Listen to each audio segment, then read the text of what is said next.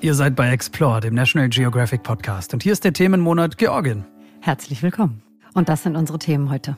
Bei bakteriellen Infektionen, da sind Antibiotika unverzichtbar. Zumindest noch. Denn was, wenn sie ihre Schlagkraft verlieren, wenn sie bei einem Menschen einfach nicht mehr wirken? Die Antwort könnte in Georgien liegen. Eine Behandlung mit Bakteriophagen. Dabei werden Menschen absichtlich mit Viren infiziert, die schädliche Bakterien abtöten und dabei für den Menschen noch dazu ungefährlich sein sollen. Ist das womöglich eine lebensrettende Alternative gegen multiresistente Keime? Wenn Viren Leben retten. Thema heute bei uns. Viele kennen Ärzte ohne Grenzen, aber habt ihr schon mal was von Ranger ohne Grenzen gehört? Ein Bündnis von Wildhüterinnen und Wildhütern in Eurasien. Der Blick hinter die Kulissen der Arbeit von Rangern zeigt, dass sie viel zu wenig wertgeschätzt wird. Dabei ist sie so dringend notwendig. Was die Ranger ohne Grenzen jeden Tag leisten, wie gefährlich ihr Job eigentlich ist und was der Leopard, ja, Leoparden in Georgien damit zu tun hat. Auch das ist gleich Thema bei uns. Themenmonat Georgien, Folge 2, Wissenschaft und Natur. Lebensrettende Viren und Ranger ohne Grenzen. Hier ist eure National Geographic Podcast Redaktion. Ich bin Max Dietrich, moin zusammen. Und hier ist Inka Kiewit. Hi, schön, dass ihr dabei seid.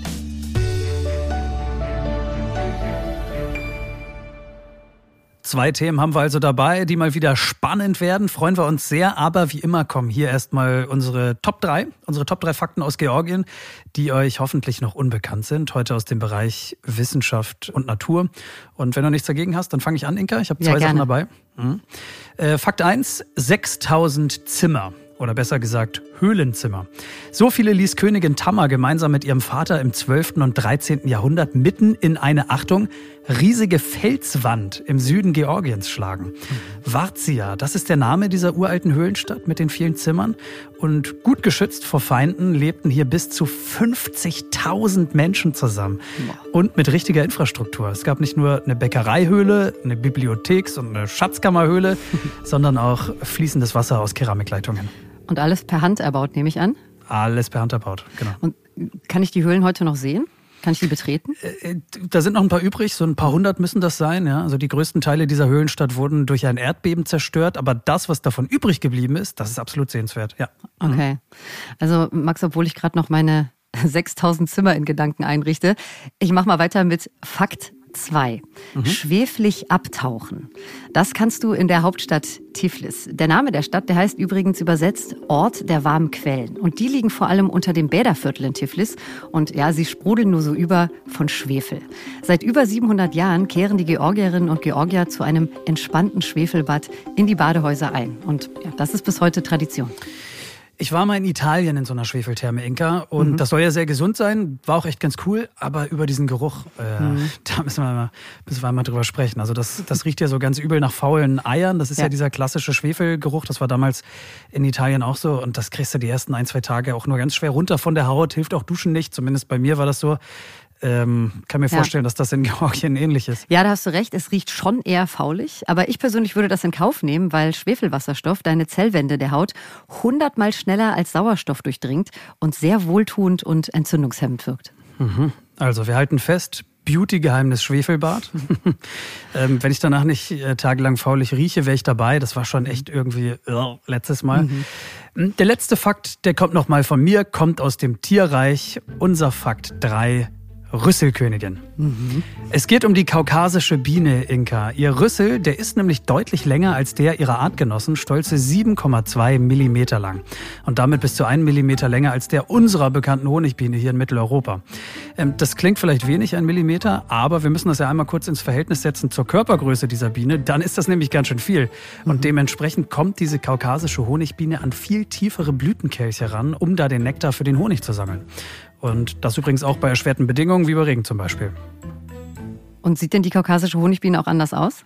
Sie ist ein bisschen behaarter, sagen wir mal mhm. so. Sie hat so schwarzes Brusthaar, so eine schwarze, buschige Brust. Ansonsten eher grau, gräulich, so ein bisschen unaufdringlich optisch. Also ja, sie sieht schon ein bisschen anders aus. Okay. Na dann, das waren sie, unsere drei Fakten. Die ultimative Höhlenstadt, schweflige Bäder und lange Honigbienenrüssel. Unsere Top 3 aus Georgien aus dem Bereich Wissenschaft und Natur.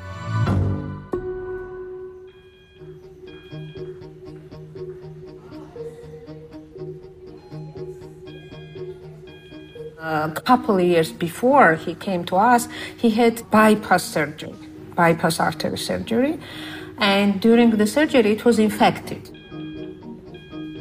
Ein Mann, der eine Bypass-Operation am Herzen hatte. Die Wunde hat sich stark infiziert, Bakterien sind schuld. Die Folge? Eine schwere Entzündung am Brustbein. They could not treat him by antibiotics because it was complete antibiotic resistance. Eine Behandlung mit Antibiotika? Fehlanzeige. Komplett antibiotikaresistent. It was open wound actually. We took the swab and we identified which bacteria it was. It, it appeared it was Staphylococcus aureus. Ein Abstrich an der offenen Wunde zeigt Staphylococcus aureus, ein Bakterium, das in der Lage ist, Gifte zu produzieren. Gelangen diese in den Organismus, droht Lebensgefahr. Was also tun? Then we checked which bacteriophage worked against this bacteria.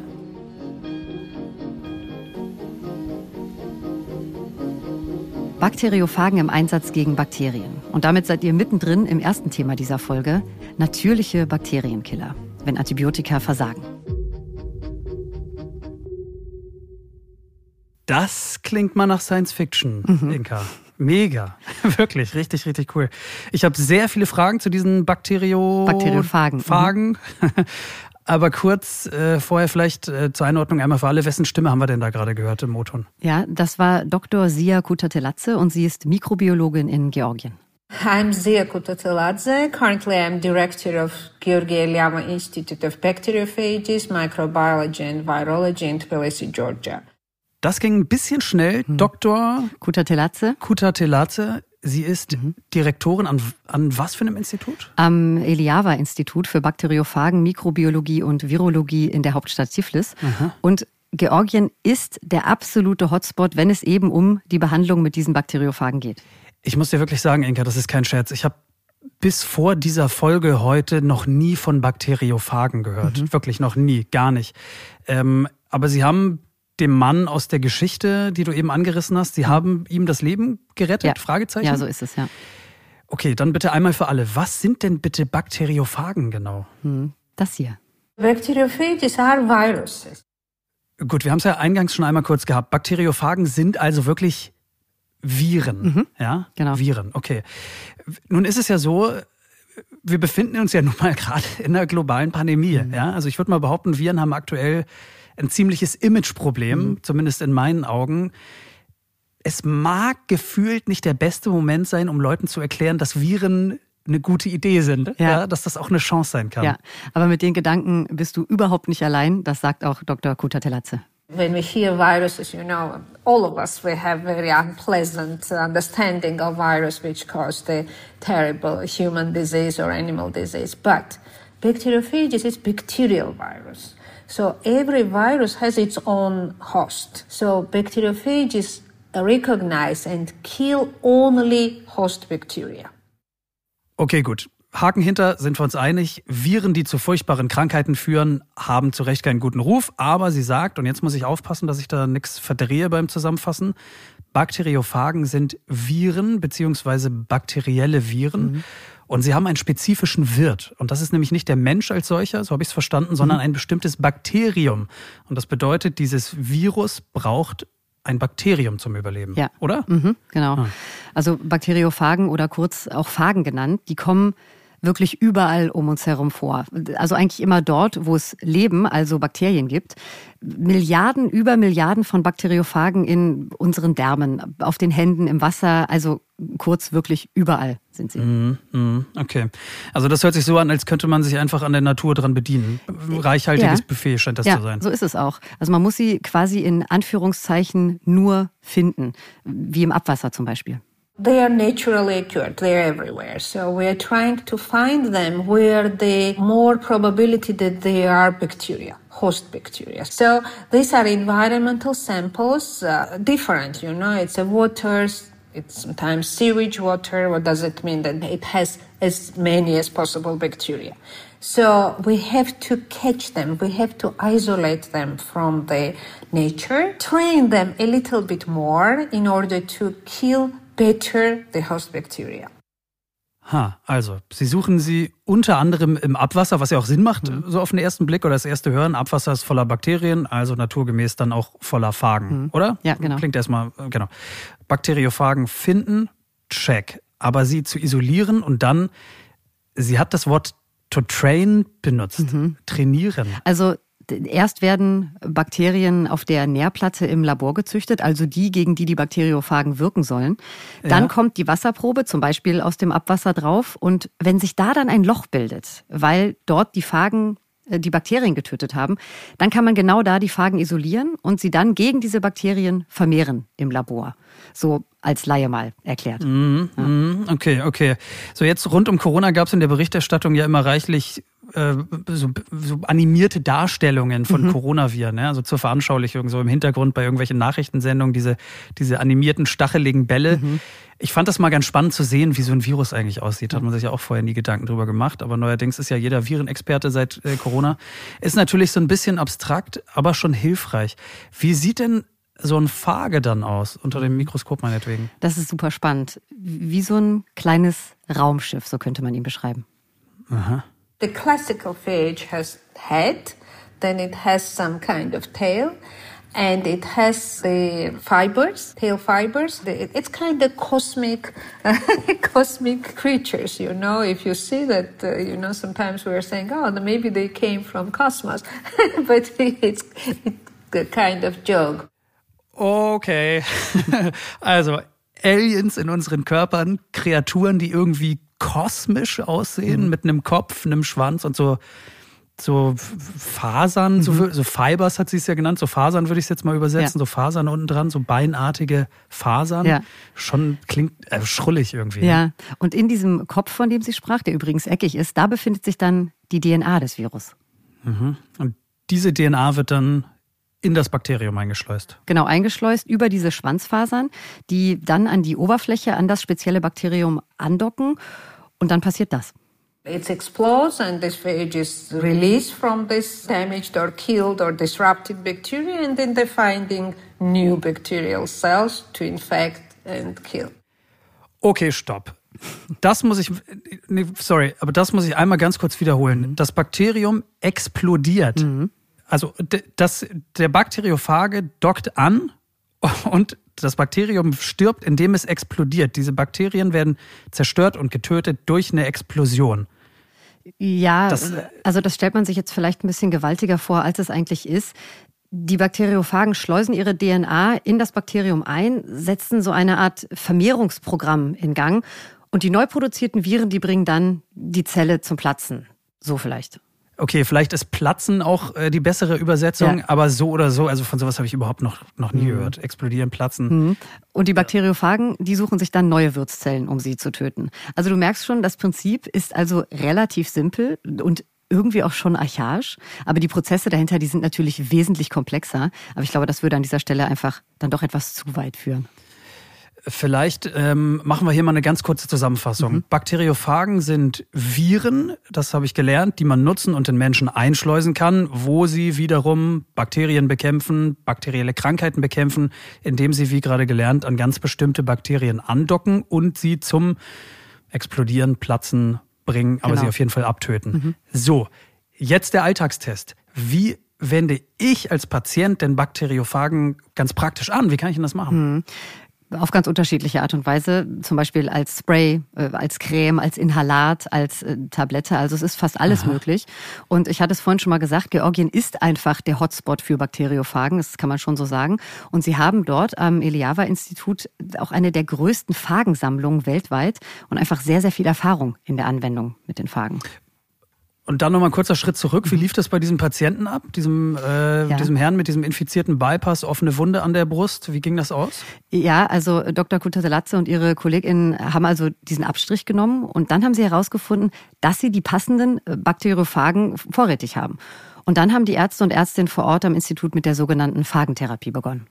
So they made the protocol of treatment of this guy, this patient, and they uh, they starting to use phages locally with the local application on the wound and also orally. And after uh, seven or eight applications, the, the pus which was coming from the uh, wound, it, it just stopped. So he took phages for 12 or 13 days and then the, the infection was gone. So, ein Patient, bei dem kein einziges Antibiotikum wirkt, der schluckt also die passenden Bakteriophagen. Sie werden auch auf seine Wunde aufgetragen und nach knapp, ich glaube, zwei Wochen hat sie mhm. gesagt, ne? Zwei Wochen waren es, äh, ist diese Infektion dann verschwunden. Und das mit in der Natur vorkommenden Viren. Mhm, so ist es ja. Also das ist schon, das ist schon wirklich sehr, sehr bemerkenswert. Mhm. Was ich mich die ganze Zeit frage, warum Georgien? Mhm. Ja, also warum da? Und vor allem, warum haben wir hier nicht schon längst davon gehört? Weil es klingt ja erstmal revolutionär. Ja, also gute Frage. Und es gibt schon einige Standorte wie Hochschulen, Kliniken oder Institute hier bei uns, die sich auch schon wirklich länger genau mit diesem Thema, mit den Bakteriophagen als Alternative beschäftigen und auch daran forschen. Aber eine generelle Behandlung mit diesem Produkt, was hier aus der Natur kommt, ist einfach noch nicht zugelassen. Und in Georgien sind die Sachen zugelassen, oder? Ja, genau. Also da gehören Phagen einfach total normal zum Alltag dazu. Es gab auch zu Zeiten der Sowjetunion einfach keinen großen Zugang zu Antibiotika. Da war man einfach auf die Phagen angewiesen. Und dann kommt noch dazu, bis heute sind ganz große Studien mit Kontrollgruppen und genauer statistischer Analyse in Georgien ja nicht vorgeschrieben. Okay, also offenbar sind die Hürden für die Zulassung einfach deutlich niedriger. Mhm. Ähm, ich kann mir vorstellen, dass richtig große Studien ja auch nicht ganz einfach durchzuführen sind, äh, wenn es da so wahnsinnig viele verschiedene Bakteriophagen gibt. Ne? Ja, ist auch so. Und ein weiterer wichtiger Punkt, an solchen Instituten wie dem Eliava-Institut in Tiflis müssen die Phagen oft ganz individuell eingesetzt werden. We are preparing a kind of autophages personal for personalized medicine, especially for the uh, individual patient. Re- this is really very important. You know, it's kind of approach of personalized medicine, and um, and we have license to do it. Kannst du das vielleicht noch mal kurz zusammenfassen? Mhm. Da bin ich nicht ganz, nicht ganz mitgekommen. Ja, es geht darum, dass diese Art der Behandlung extrem personalisiert sein kann, weil man bei vielen Patienten und Patientinnen erstmal den genau dafür passenden Phagen erstmal finden muss. Also diese Behandlung ist meistens extrem individuell. Und wie machen die das in der Praxis? Also haben die da eine Kollektion, irgendwie so eine Sammlung? Mhm. Gucken die da rein am Institut? Gibt es eine Art Archiv? Ja. Wie läuft denn das? Gibt es. Also es ist im Grunde was du sagst, ein Archiv. Es ist ein gekühltes Archiv. Mehrere Kühlschränke sind da drin mit sehr, sehr vielen kleinen beschrifteten Ampullen. Aha, und wo sind wir da kostenmäßig eigentlich? Was kostet denn so eine Phagentherapie mhm. in Georgien eigentlich? Dr. Kutatelatze sagt, ein zweiwöchiges umfassendes Behandlungspaket startet bei 1500 Euro für internationale Patientinnen und Patienten. Aha, für mhm. internationale Patientinnen genau. und Patienten. Okay, also offensichtlich wird da Geld verdient mit so einer Art Medizintourismus. Äh, ich erinnere mich gerade an unsere Doppelfolge Bosporus. Mhm. Istanbul ist ja auch so ein Ziel äh, für Medizintouris aus aller Welt, also Haartransplantation etc. Mhm. Ähm, Phagentherapie offenbar in Georgien scheint ja eine gute Einnahmequelle zu sein. Äh, ja, also ich würde es mal als äh, nicht selten lebensrettenden Medizintourismus bezeichnen. Ja, absolut. Mhm. Äh, wollte ich auch gar nicht, wollte ich auch gar nicht runterspielen, ja. überhaupt nicht. Ähm, und einheimische Georgier und Georgierinnen, die zahlen weniger. Ja, also die zahlen weniger einfach aufgrund der anderen Lebensbedingungen und deutlich weniger Verdienst im Monat. Also ich bin fasziniert auf jeden Fall. Ich fühle mich noch ein bisschen unsicher bei diesem Gedanken daran, ich habe eine offene Wunde und das Erste, was ich mache, ist, ich nehme ein Virus und ich reibe den da rein. Ja? Mhm. Ich bin krank und ich nehme ein Virus und ich äh, äh, inhaliere den mit einem Spray mhm. oder ich schluck den runter oder so. Also glaube ich dir. Hm, ja. Ich kann dir vielleicht ein kleines bisschen den Schrecken nehmen. Ich meine, ich ich bin auch nur Laie, aber die Menschen in Georgien, die nehmen Bakteriophagen auch zum Beispiel bei Schnupfen oder ganz anderen Infektionen also bei Kleinkram auch mal gerne prophylaktisch ein. Genau, ja. ja. Und da sind Phagen zum Beispiel auch direkt in der Apotheke erhältlich. Und der Schrecken, von dem ich gerade sprach, den gibt es einfach gar nicht in Georgien. Da gehört die Anwendung von Bakteriophagen seit über 100 Jahren im Alltag einfach dazu. Und das Besondere ist auch, dass Bakteriophagen in der Regel keine Nebenwirkungen haben. Sie befallen eben nur die schädlichen Bakterien. Mhm. Okay, Antibiotika, man, man spricht ja immer von der Antibiotikakeule. Mhm. Ähm, geht einfach darum, dass sie halt viele unterschiedliche Bakterien auf einmal platt machen. Ne? Genau, Nicht die mähen das alles gemerkt, anders. Ja, ja, genau. Aber trotzdem hat ja das Antibiotikum irgendwie in Georgien an einer bestimmten Stelle den Bakteriophagen sowas wie den Rang abgelaufen. Ja. Zumindest hier in Europa, weltweit auf jeden ja. Fall. Über Bakteriophagen redet ja gar keiner. Mhm. Ähm, Penicillin Mhm. Die Grundbasis von Antibiotikum, wann war das nochmal mit der Entdeckung? Irgendwann 1910er, 1920er Jahre, irgendwann dann, ne? Genau, Ende der 20er, 1928. Aha. Aber so richtig industriell hergestellt wurde es dann in den 40er Jahren, was ja auch ein Segen für die Menschheit war. Das hat mhm. so vielen Menschen das Leben gerettet. Und das sagt auch Dr. Kutatelatze. When antibiotics uh, were spread and uh, discovered, and antibiotics which saved, uh, I don't know, billions of people, you know, the world just forgot about bacteriophages. Gut, also sie möchte ja auch offensichtlich Antibiotika gar nicht, gar nicht runterspielen, sondern einfach auch ein paar Alternativen aufzeigen in Form der Bakteriophagen. Mhm. Ähm, und als Antibiotika überall eingeführt wurden, hat dann aber die Welt offensichtlich Bakteriophagen so ein bisschen vergessen. Mhm Georgien aber nicht. Genau. Und jetzt aber sind die Phagen wieder von total großem Interesse, weil es eben immer mehr multiresistente Keime gibt weltweit. Mhm. Aber um das mal ganz kurz klarzustellen, äh, Dr. Kutatelatze und ihr Team sagen ganz klar, dass Bakteriophagen auf keinen Fall Antibiotikum komplett ersetzen werden können. In einigen Fällen ist Antibiotikum unerlässlich, in anderen ist dann die Kombination aus beiden von Vorteil. Ah, okay, verstanden. Mhm. Da wird also so ein bisschen rumexperimentiert. Nun ist es bei Antibiotika ja so, dass die bekanntermaßen irgendwann ihre Wirkung verlieren können. Ähm, können Bakterien eigentlich auch gegen Bakteriophagen resistent mhm. werden? Gute Frage. Sie können, ja, können Sie? Die Antwort ist ja. Of course. I mean, it's a biological, uh, biological entities. Yes, it's possible to develop resistance to the phages if you are using one phage, you know. And when you have kind of cocktail, kind of mixture, it's a low probability to develop resistance. And even if the resistance is developed, we always can find new phage in the nature Sorry, Inga, ich muss hier nochmal noch mal auf die Bremse treten. Ich hoffe, das ist okay, aber es ist wirklich relativ komplex. Ja, es, es, ja, es ist sehr komplex. Es kann in manchen Fällen Sinn machen, nicht nur einen Fagen zu geben, sondern einen Fagenmix, einen Fagencocktail, wenn man so will, mhm. weil für Bakterien kann es dann schwieriger sein, eine Resistenz zu entwickeln. Ja. Ja, mhm. okay. Und zweitens, und was, wenn es dann doch mal eine Resistenz geben würde? Das habe ich noch nicht durchgeholt. Ja, dann würde man recht problemlos, so sagt Dr. Kutatelatsis auch, wieder neue Phagen in der Natur finden. Ähm, Bakterien entwickeln eben diese Resistenzen, das wissen wir. Können denn Bakteriophagen sich auch weiterentwickeln, genauso wie die Bakterien? Ja, sie vermehren sich genauso schnell wie Bakterien und sie passen sich Veränderungen an. Was übrigens auch ein Grund ist, warum sie hier noch nicht breitflächig eingesetzt werden, weil das bedeuten würde, dass sie nach ihrer Zulassung als Medizinprodukt gar nicht mehr geändert werden dürften. Aha, okay. Das heißt, nach jeder Weiterentwicklung müsste die dann neu entwickelte neue Form wieder komplett neu zugelassen werden. Ja, genau. So wird ein Schuh draus, ne? Mhm. Okay, okay, okay. Und ich würde sie nach allem, was ich jetzt gehört habe, durchaus als Waffe gegen multiresistente Keime bezeichnen. Ja, eine intelligente Waffe, die sich ganz selektiv da das passende Bakterium rauspickt. Und wir werden diese Waffe ja wahrscheinlich bald brauchen, oder? Ja, absolut. Also sogar die WHO weist auf die Bakteriophagen als Alternative hin. Ich meine, alleine 2019 starben mehr als 1,2 Millionen Menschen an multiresistenten Erregern mhm. weltweit. Das muss man sich okay. mal vorstellen. Ja, Wahnsinn, absolut. Ja. Und Georgien wird damit dann zum Vorreiter in Sachen Erfahrungsschatz äh, in dieser Anwendung von mhm. Bakteriophagen. Ja, den sie auch gerne teilen. Und Dr. Kutatelatsis Traum ist es, dass sich mehr Regierungen weltweit schneller mit diesen Zulassungen und der Anwendung auseinandersetzen. Mhm. My dream is that the more and more people should accept it, you know, which I see during the last 10 years. It's more and more people know about phage therapy.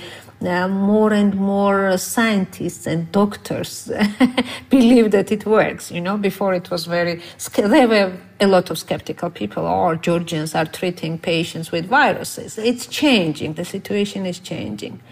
And the third, that it should be approved by different uh, governments. Yes, I know it's challenging, but we all should think how it should be done in order to, to better support the patients. Also Ihre Forderungen, Ihre Wünsche, die sind hier ganz deutlich geworden für mich in dem Ton. Äh, sie wünscht sich nämlich, dass mehr Menschen an den Einsatz von Bakteriophagen glauben und dass Wissenschaft und Medizin und Regierungen hier einfach ein bisschen mehr zusammenarbeiten, Hand in Hand gehen im Sinne aller Patientinnen und Patienten. Ja, so ist es. Also ich kann nur sagen, ich bleibe auf jeden Fall dran an dem Thema. Ich fand es wahnsinnig spannend. Wahnsinnig spannend, wirklich, absolut. Echt hier das Explore-Versuchslabor heute gewesen. Ja. Und an dieser Stelle dann auch vielen Dank an Dr. Sia Kutatelatze für diesen Einblick. Possibly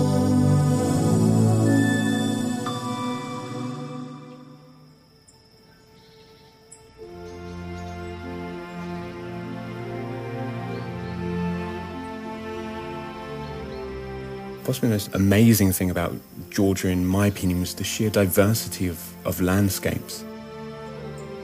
Das Faszinierendste an Georgien, die schier unglaubliche Vielfalt an Landschaften. Being up on the northern border, close to the border with Russia, and these towering peaks with hilltop churches along them, misty uh, mornings filling the valleys. An der Grenze zu Russland hoch aufragende Gipfel mit Bergkirchen auf den Hügeln. Weiter unten füllen neblige Morgenstunden die Täler. The mountains to the north are just an hour away from the capital, but all, an hour west you can get into to grasslands, rolling plains that stretch away to the border with Turkey. Die Berge im Norden nur eine Stunde von der Hauptstadt entfernt. Aber nur eine Stunde weiter westlich Graslandschaften auf sanft geschwungenen Ebenen, die sich bis zur türkischen Grenze erstrecken. Ihr seid mittendrin in Explore, dem National Geographic Podcast. Und damit auch in unserem zweiten Thema angekommen, die unglaubliche Natur Georgiens und die Menschen, die sie schützen. Die georgischen Ranger. Epischer, epischer Einstieg, äh, liebe Kollegin. Wirklich toll. Ich bin sehr gespannt, was uns jetzt erwartet. Äh, wem haben wir da gerade gelauscht? Das ist Joshua Powell. Er ist Naturschutzbiologe. Er ist auch Expeditionsleiter und einer unserer National Geographic Explorer seit 2018. Okay, ähm, dann vielleicht einmal zur Erklärung, einmal für alle. Also wir haben immer mal wieder Explorer zu Gast. Das sind herausragende, ausgewählte Expertinnen und Experten aus den Bereichen Wissenschaft, äh, Forschung, Bildung. Und das sind alles Leute, die von der National Geographic Society unterstützt werden. Zum Beispiel bei Veröffentlichungen, bei ihrer Arbeit, bei Forschung oder auch bei Expeditionen. Ja, genau, danke. Und äh, Joshua Powell ist genauso einer und er hat eine ziemlich besondere Initiative gegründet, nämlich Rangers Without Borders. Genau, also ähm, frei übersetzt Ranger ohne Grenzen. Mhm. Wir alle kennen ja Ärzte ohne Grenzen oder Reporter ohne Grenzen. Ranger ohne Grenzen kannte ich noch nicht. Mhm. Ähm, lass uns da gleich nochmal mehr drüber sprechen. Vielleicht einmal vorher ein anderer Aspekt. Warum gerade in Georgien diese ganze Sache? Mhm. Joshuas Ziel ist es, die Aufmerksamkeit vor allem auf die Arbeit von Rangern in Eurasien und in Zentralasien zu lenken. Und da spielt Georgien eine ganz zentrale Rolle. Georgia is what's known as a, a global biodiversity hotspot. That that means that it's one of the most diverse places in the world. And most of these locations are in the tropics. Georgia very clearly is not, which makes it even more special.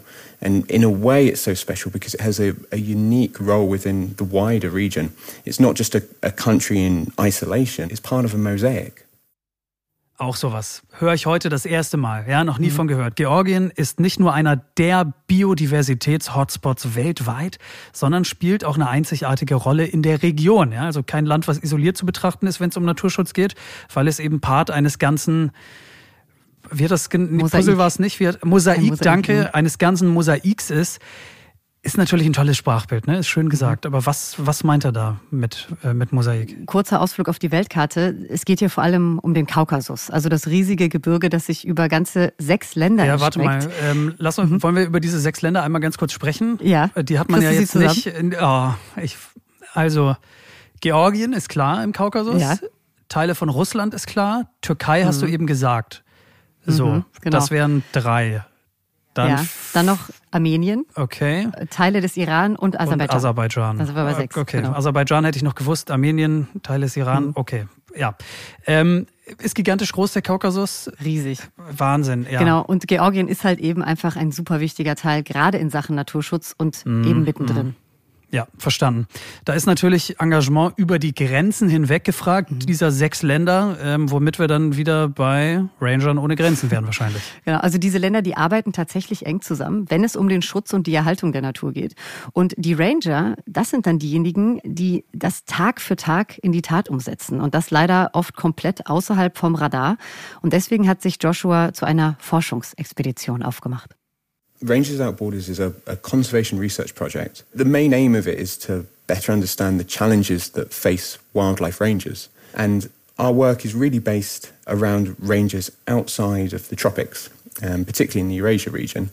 And it's around three key themes so, ranger livelihoods, anti poaching capacity, and the potential for transboundary conservation. Okay, also das Forschungsprojekt Ranger ohne Grenzen befasst sich mit den Arbeitsbedingungen von Rangern mhm. in Eurasien und im Fokus sind da die Lebensumstände, mhm. äh, der Umgang mit, mit Wilderei und Transboundary hat das genannt, also ja, mhm. grenzüberschreitendes Arbeiten. Ne? Ja, inzwischen ja. gibt es übrigens zwölf Nationalparks in Georgien und die Ranger, es gibt nur zwei weibliche Ranger, um das mal kurz zu erwähnen. Die müssen eben nicht nur ihr Gebiet gut kennen, sondern eben auch das über die Grenzen Georgiens hinweg. Weil also den Tieren und Pflanzen sind internationale Grenzen herzlich egal, könnte egal, man sagen. Ja. ja. Wie zum Beispiel den Pelikan an der Grenze zur Türkei im Westen. Pelikane gibt es in Georgien, mhm. ja. Ja, Aha. und bei den Pelikanen ist Joshua auf ein sehr schönes Beispiel gestoßen. Die Pelikane, die leben nämlich auf einem ganz besonderen See.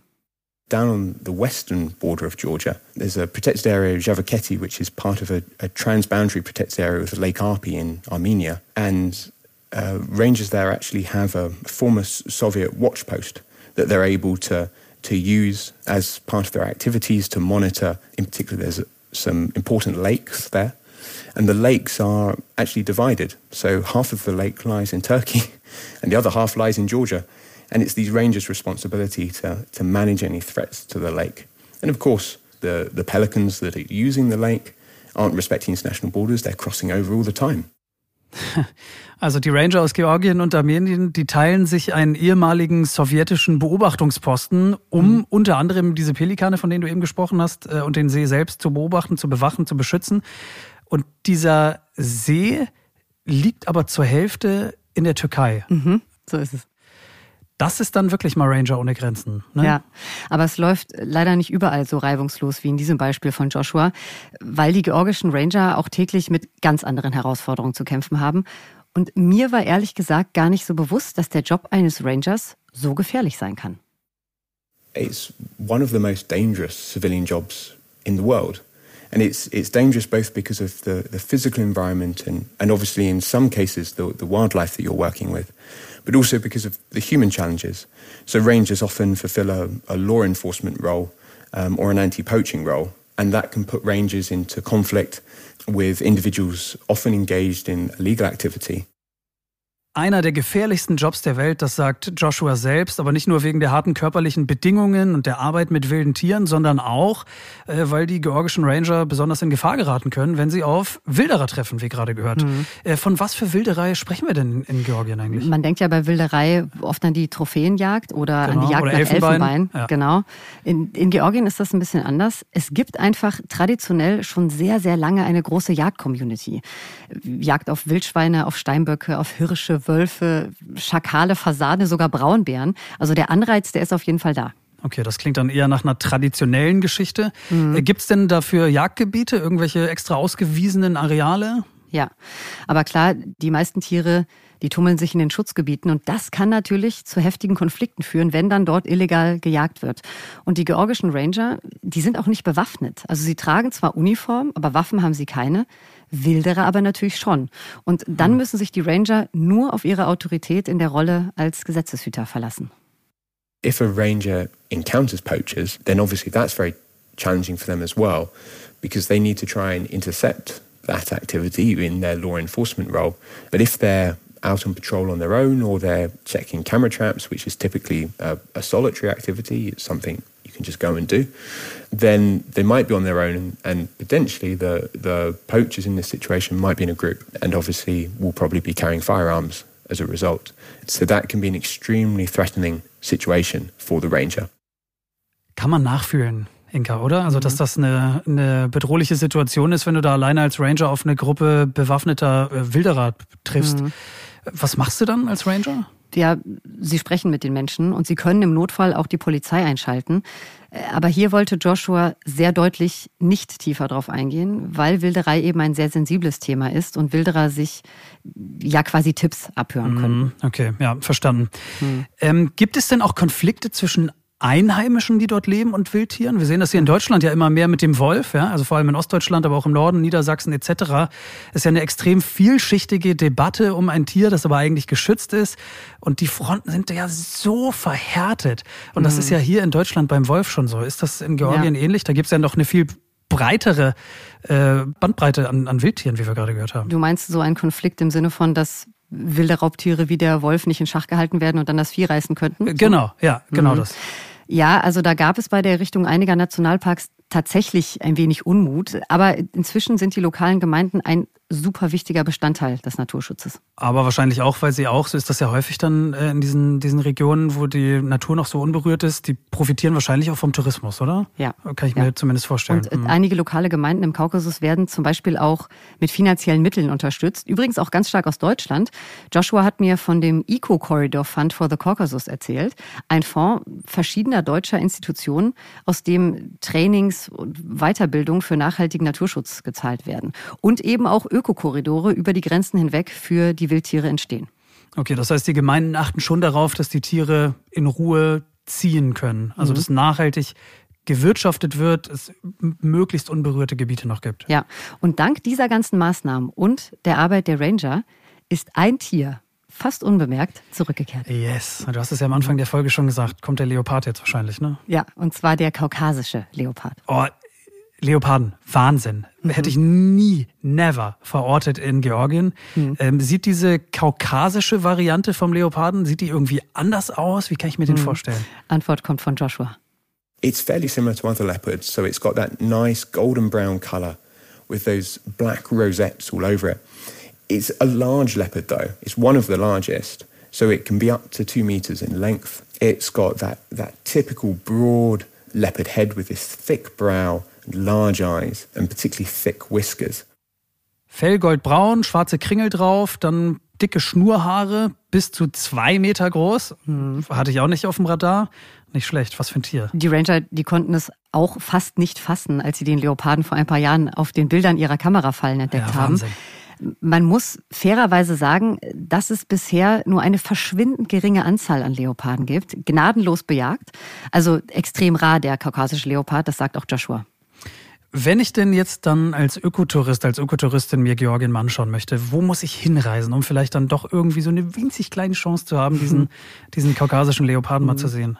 Oder ist das völlig, völlig absurd? Ja, wahrscheinlich eher so, aber wenn überhaupt, dann müsstest du in den Süden des Landes reisen. One of the best places in the Caucasus for the leopard is uh, a national park, which actually in neighbouring Azerbaijan, it's on down on the border with Iran, called Herkan National Park. But you you wouldn't ever see a leopard there with your own eyes. Okay, also keine Illusion sollte man sich da machen. Wir halten fest, eigentlich null Chance, mit eigenen Augen da einen kaukasischen Leoparden zu sehen. Hinzu kommt ja auch, die Tiere sind nachtaktiv, super leise Jäger, Camouflagefell. Also das gepaart mit nur wenigen Exemplaren sind jetzt nicht so die besten Voraussetzungen. Aber die kaukasischen Leoparden könnten in größerer Zahl wiederkehren. Also genug Beute wäre auf jeden Fall da. Was sind denn das äh, für Beutetiere da im Kaukasus? In Georgien? Wildschweine wahrscheinlich? Ja, auch wilde Ziegen, Mufflons äh, oder auch Gazellen. Ey, also was hier für Begriffe fallen, ne? Also man fühlt sich wirklich so langsam wie in der Savanne irgendwie. Also es gibt offensichtlich auch Gazellen in Georgien. Gibt es. Und auch hier wieder möglich nur durch die grenzüberschreitende Zusammenarbeit der Länder und Ranger. Dadurch konnten eben die Gazellen wieder angesiedelt werden. Ja. Aber Max, als ich Joshua so zugehört habe, als er über den kaukasischen Leoparden gesprochen hat, was für ein leiser und präziser Jäger er ist, ich konnte einfach nicht anders. Ich musste ihn fragen, was ich denn eigentlich machen würde, wenn ich einem kaukasischen Leoparden in der freien Wildbahn begegnen würde. Also falls es doch mal passieren sollte. Falls, ja. Also auch wenn eigentlich völlig unmöglich bisher, äh, was hat er gesagt? Hinlegen, leise sein, totstellen? Nein und ja, hör mal. The main thing is is not to panic. The leopard is going to want to get out of there just as much as you are. and to make sure if you have children with you that, that they're with you because they would be in the most danger in that situation. So make yourself look big, stay fairly quiet, back away slowly when it's possible to do so, and most importantly, make sure that the leopard has a route to get out of there. Für den sehr unwahrscheinlichen Fall, dass ihr, dass wir doch noch mal einen Kaukasusleoparden sehen in der freien Wildbahn, sich groß machen, ruhig sein, langsam rückwärts gehen und wenn ihr Kinder dabei habt, äh, schön die Kinder hinter euch halten. Ich habe ihm auf jeden Fall mit sehr großen Augen zugehört und hatte schon meinen Notizblock gezückt. Man weiß ja nie. Man weiß ja nie. Und was muss getan werden, damit dieses, dieses Raubtier irgendwie doch ein bisschen großflächiger da eine realistische Chance auf ein Überleben in Georgien hat? Ja, da kommen dann nochmal wieder die Ranger und die lokalen Gemeinden ins Spiel. The key role that, that rangers would play is twofold. The first is making sure that protected areas are sustainably managed, that have good prey populations, and there's an absence of illegal hunting. And the second is working with local communities around the protected area to better understand whether those communities are comfortable living alongside leopards and whether they would like to see the establishment of a leopard population, and if there are any approaches that would help them feel more comfortable about that if it came to the leopard establishing in the region in the future. Also abschließend, nur wenn alle in Georgien und über die Grenzen hinweg, Ranger und die Gemeinden an einem Strang ziehen, ähm, diese, diese Schutzgebiete auch nachhaltig bewirtschaften, dafür sorgen, dass der Bestand an Arten aufrechterhalten und diese illegale Jagd in Schach gehalten wird, dann gibt es eine Chance, dass der Leopard zurückkehren kann. Mhm. Und auch die Gemeinden sich damit wohlfühlen, also friedlich Seite an Seite mit Wichtiger dem kaukasischen Aspekt, ja. Mhm. Leoparden mhm. zu leben. Ja. Also es liegt insgesamt noch ein großer Meilenstein vor den georgischen Rangern, aber die Aussichten in Georgien, die sind nicht schlecht, dank der Rangers Without Borders. Ja, schöner Abschluss. Joshua Powell über Ranger ohne Grenzen. Vielen Dank.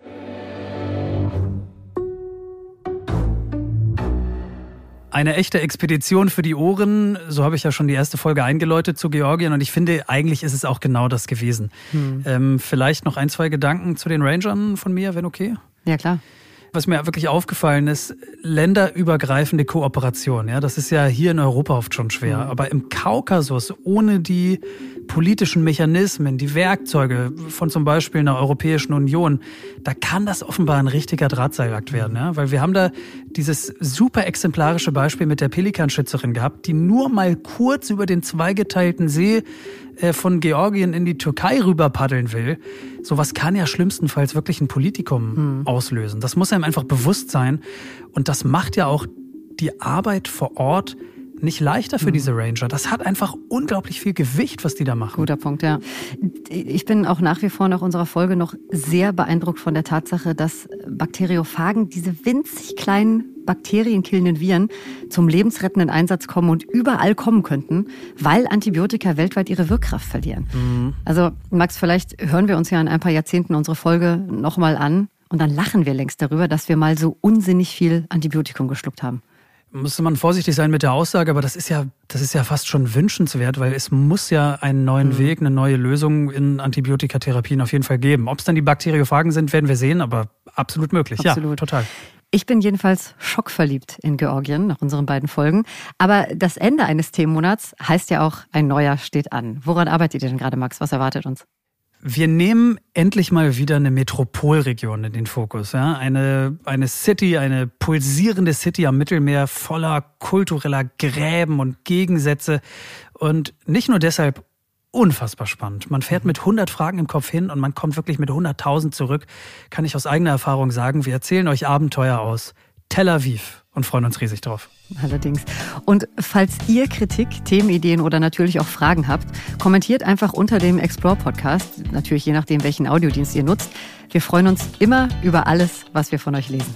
Genau, ihr dürft uns ähm, gerne folgen, bewerten, das freut uns auch. Außerdem könnt ihr uns mit Feedback erreichen per E-Mail und wir gehören zur Disney-Familie als National Geographic, deshalb läuft das über eine zentrale Mailadresse. Sie lautet hilfe.de das in einem Wort, hilfe.de at disney.com. Das ist die neue Mailadresse, da erreicht uns auf jeden Fall. Also dann, bis zur nächsten Folge und egal wo ihr gerade seid und uns zuhört, bleibt auf jeden Fall gesund. Genau, macht's gut. Tschüss.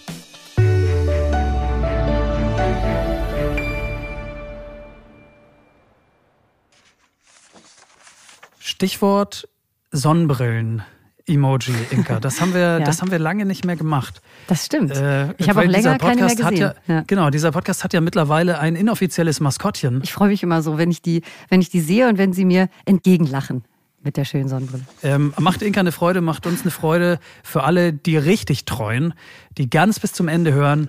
Wenn ihr uns hier an dieser Stelle noch hört, dann schreibt uns gerne ein Sonnenbrillen-Emoji in die Kommentare. da freuen wir uns.